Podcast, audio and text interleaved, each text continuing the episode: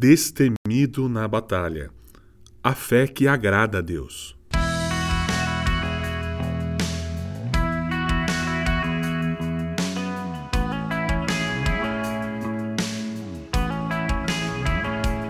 Quero começar o episódio de hoje lendo dois trechos de dois evangelhos. Primeiro, o evangelho de Lucas, capítulo 7, verso 9, diz assim: Quando Jesus ouviu isso, ficou admirado. Voltou-se para a multidão que o seguia e disse: Eu lhes digo a verdade, jamais vi fé como esta em Israel. E o outro trecho lá do Evangelho de Marcos, capítulo 6, versos 5 e 6, diz assim: por isso, não pôde realizar milagres ali, exceto pôr as mãos sobre alguns enfermos e curá-los. E ficou admirado com a incredulidade daquele povo.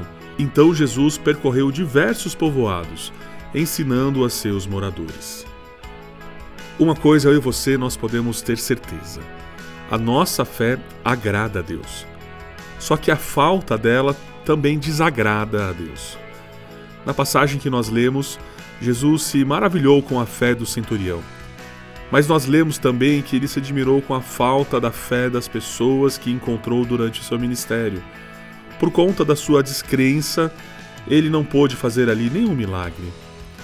Como Jesus responde à sua fé? Ele se maravilha com ela ou ele está impedido de fazer algum trabalho poderoso por causa da sua descrença? Quando não exercitamos a fé, nós desagradamos a Deus.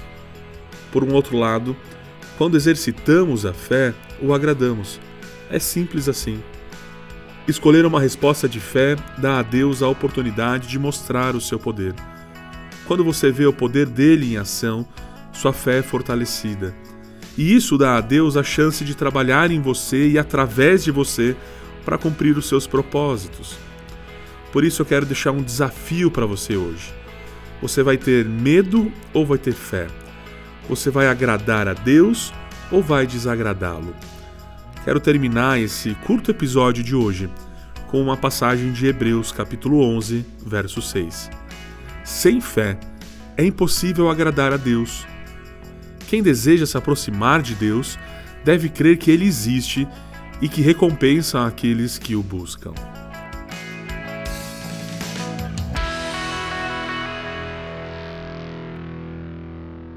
Você ouviu o podcast da Igreja Evangélica Livre em Valinhos. Todos os dias, uma mensagem para abençoar a sua vida.